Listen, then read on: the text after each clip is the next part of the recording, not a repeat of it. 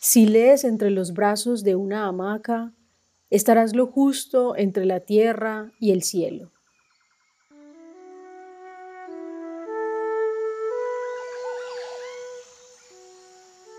Hola, soy Paulina. Te invito a escuchar Libros en Hamaca, palabras y tejidos para soñar e imaginar. Hoy nos estará acompañando en nuestra hamaca el libro El olvido que seremos, de Héctor Abad Faciolince.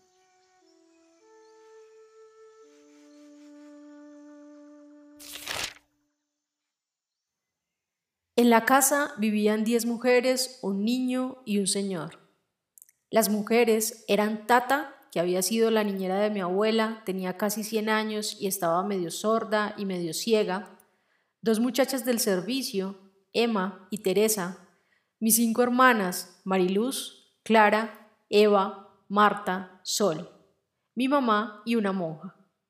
El niño, yo, amaba al Señor, su Padre, sobre todas las cosas.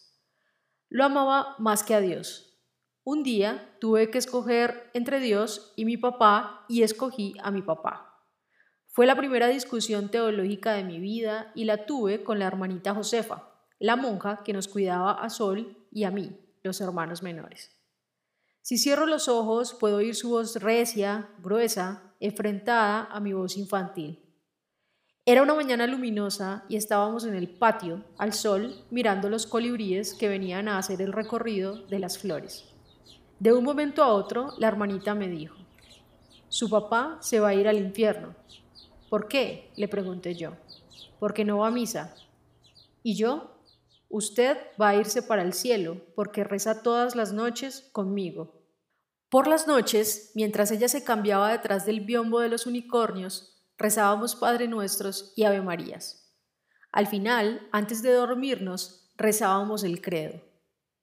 Creo en Dios Padre Todopoderoso, Creador del cielo y de la tierra, de todo lo visible y lo invisible ella se quitaba el hábito detrás del biombo para que no le viéramos el pelo.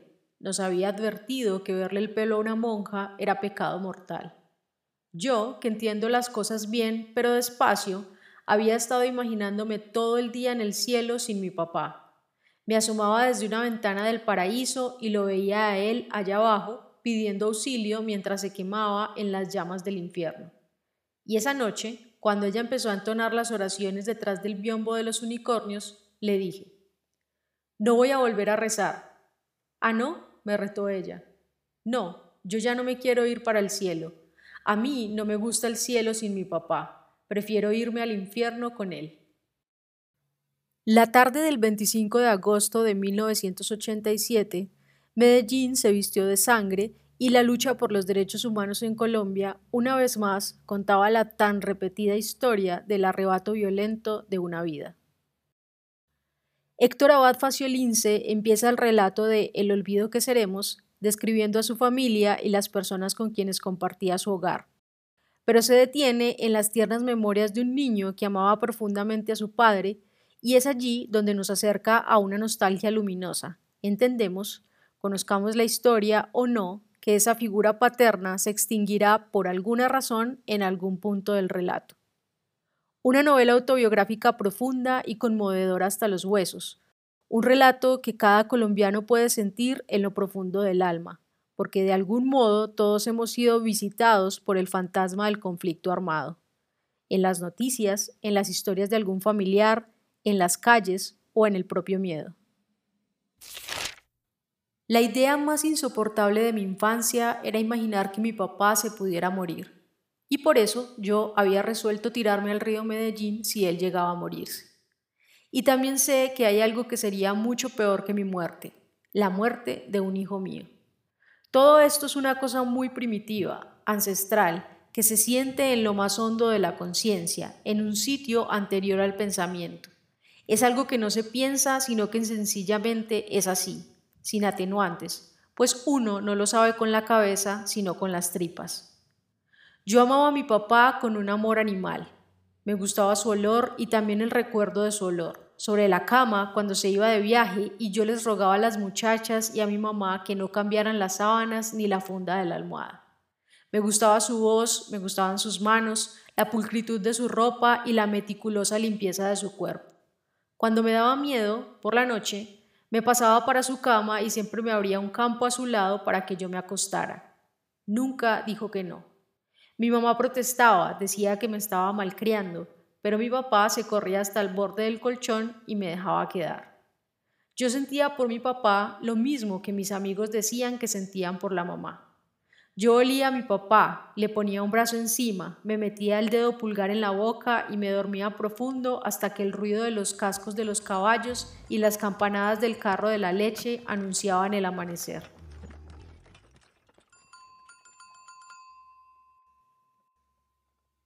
Entrar en la casa de los abad Faciolince puede sentirse muy familiar. Es como estar acompañándoles en el desayuno, viendo sus rostros, entablando conversación con ellos. Es ese el efecto del relato que Abad Faciolince construye para contarnos su historia, que es en realidad la historia del suceso que le cambiaría para siempre a él y a su familia, que es en realidad la historia del hombre que más ha admirado en su vida, que es en realidad la historia de Héctor Abad Gómez. Uno de los aspectos más bellos de este libro es la exploración de las masculinidades. El niño Héctor que no teme expresar el afecto hacia su padre y un padre que deja en libertad las expresiones de afecto de su hijo para permitirle sentir y ser por fuera de las convenciones de los vínculos entre padres e hijos de la cultura paisa, que en muchos casos eran de frialdad, desapego e incluso violencia. A mi papá no se le olvida la vez en que el abuelo le había pegado con las mismas riendas de cuero del caballo que lo había tumbado. Diez fustazos, a ver si aprende a montar como un hombre. Ni las veces que lo mandaba a los potreros a medianoche a traer las bestias a la casa, inútilmente solo para combatir su miedo a la oscuridad y templarle el carácter. No había mimos ni caricias entre ellos, ningún asomo de condescendencia, y si se llegaba alguna expresión de afecto fraterno, ésta estaba reservada para el último día del año, al final de la marranada y la fritanga, y después de una tanda de aguardientes tan larga que conseguía ablandar el corazón.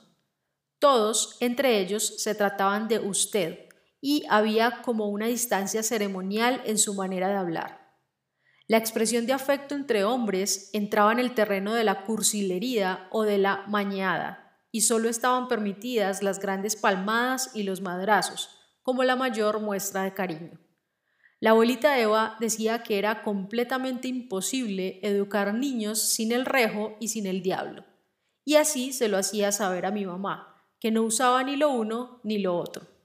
Mi abuelo a veces comentaba sobre mí, a este niño le falta mano dura, pero mi papá le respondía, si le hace falta, para eso está la vida, que acaba dándonos duro a todos. Para sufrir, la vida es más que suficiente, y yo no le voy a ayudar. Pero en esta novela, además de los vínculos fraternales, también se cuentan las profundas convicciones de un hombre admirado por muchos y perseguido por otros tantos. Las reflexiones en torno a la salud y la educación que fueron bandera del pensamiento de Héctor Abad Gómez y que guiaron su trabajo y activismo a lo largo de su vida, despertaron odios en sectores de la sociedad colombiana muy conservadores y en otros gremios y grupos que asediaban a los inconformes con amenazas e intimidaciones, que infortunadamente en muchos casos se hicieron realidad. Gracias a su compasión y a esa idea fija de una higiene alcanzable con educación y obras públicas, consiguió también, mientras era estudiante, y aunque con oposición de los ganaderos, que creían que así iban a acabar perdiendo plata, que fuera obligatorio pasteurizar debidamente la leche antes de venderla, pues en sus exámenes de laboratorio había encontrado amebas, bacilos de TBC y materias fecales en la leche que se vendía en Medellín y en los pueblos vecinos.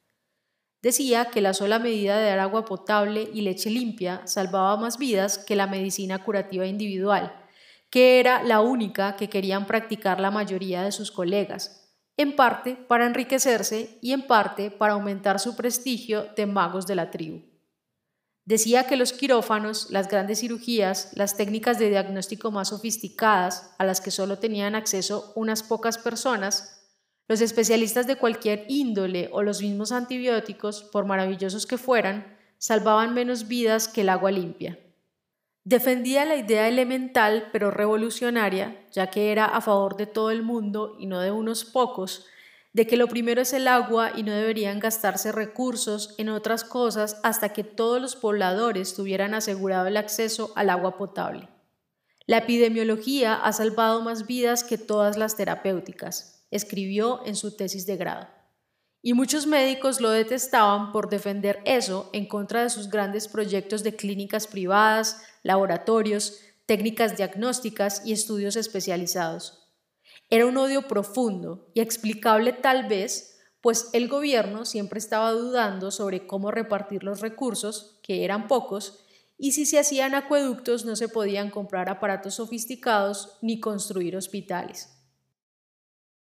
Las reflexiones en torno a la pérdida y las circunstancias de la vida, etiquetadas como amargas y desdichadas, tienen cabida dentro del relato en múltiples ocasiones y a mi juicio cuentan entre las más bellas y conmovedoras que he leído. Fácilmente todos aquellos que hemos enfrentado la pérdida de algo o alguien a quien atesoramos y amamos podemos identificarnos con ellas. Son universales, por así decirlo, nos conectan con lo más profundo de nuestra naturaleza humana. Fueron años de dicha, digo, pero la felicidad está hecha de una sustancia tan liviana que fácilmente se disuelve en el recuerdo, y si regresa a la memoria lo hace con un sentimiento empalagoso que la contamina y que siempre es rechazado por inútil, por dulzón y en últimas por dañino para vivir en el presente. La nostalgia. Aunque del mismo modo hay que señalar que las tragedias posteriores no deben empañar ese recuerdo feliz, ni lo pueden teñir de desgracia, como a veces les pasa a algunos temperamentos que se enferman de resentimiento con el mundo y que a raíz de episodios posteriores injustos o muy tristes borran del pasado incluso los indudables periodos de alegría y plenitud. Creo que lo que pasó después no puede contaminar de amargura esos años felices. El olvido que seremos es una novela cuya importancia radica en la idea misma del olvido, uno que no podemos permitirnos. Es deber de la sociedad recordar siempre a quien ha perdido su vida en la lucha por la dignidad. Las lágrimas que se derraman al leer este libro no pueden ser en vano, permanecen allí en el rincón de la sala donde nos sentamos a leer y repasar los episodios felices y dolorosos de una familia que bien pudo ser la nuestra nos vaya en ese sentimiento cada vez más difícil de encontrar hoy en día y que muchos llaman compasión. Hasta que entendamos que la vida es el más fundamental y elemental de todos los derechos humanos y que la constante violación de este derecho no puede seguir tolerándose impunemente, calladamente, resignadamente. La compasión es, en buena medida, una cualidad de la imaginación. Consiste en la capacidad de ponerse en el lugar del otro, de imaginarse lo que sentiríamos en caso de estar padeciendo una situación análoga. Siempre me ha parecido que los despiadados carecen de imaginación literaria, esa capacidad que nos dan las grandes novelas de meternos en la piel de otros, y son incapaces de ver que la vida da muchas vueltas y que el lugar del otro, en un momento dado, lo podríamos estar ocupando nosotros, en dolor, pobreza, opresión, injusticia, tortura. Si mi papá fue capaz de compadecer a doña Fabiola y a su hijo desaparecido, fue porque él era muy capaz de imaginar lo que sentiría si estuviera en una situación así, con una hermana mía o conmigo en ese lugar de nieblas de los desaparecidos, sin ninguna noticia, ninguna palabra, sin siquiera la certeza y la resignación ante la muerte que da un cuerpo inerte. La desaparición de alguien es un crimen tan grave como el secuestro o el asesinato, y quizá más terrible, pues la desaparición es pura incertidumbre y miedo y esperanza vana. La lectura de este libro está recomendada para todas las personas que aman el formato autobiográfico y los relatos testimoniales. También es una lectura obligada para todos los que se han interesado en repasar la historia del conflicto y la violencia en Colombia. Me atrevería a decir que es de hecho una lectura obligada para cada colombiano, independiente de su origen, partido político o credo. Si el escritor, en la génesis de esta novela, pretendía reivindicar la memoria de su padre, es lógico también pensar que junto con él está reivindicando la memoria de todas las personas cuyas vidas han sido apagadas en este conflicto que no parece tener fin. Para leer este libro no hace falta más que abrir el corazón. Para eso no hace falta más que ser humano. Para cerrar, les comparto un último fragmento del libro. Esta pensión impuesta a la fuerza le dolió muchísimo, pero no lo amargó por mucho tiempo. Declaró simplemente, en un breve homenaje que le hicieron sus discípulos más queridos, que iba a vivir más feliz, que iba a leer más, a pasar ratos más largos con sus nietos y sobre todo que se iba a dedicar a cultivar rosas y amigos. Y eso hizo. Pasaba tres o cuatro días a la semana, de jueves a domingo, en la finca de Río Negro, en su rosal, todas las mañanas, haciendo injertos, probando cruces, desyerbando eras y podando matas, mientras por las tardes leía y oía música clásica o preparaba su programa radial, pensando en voz alta, se llamaba, o sus artículos de prensa. Al atardecer visitaba a su amigo del alma, el poeta Carlos Castro Saavedra, y por la noche leía nuevamente hasta que el sueño lo vencía. El rosal se fue llenando de las rosas más exóticas, para él y para todos nosotros, como un jardín de gran valor real y simbólico.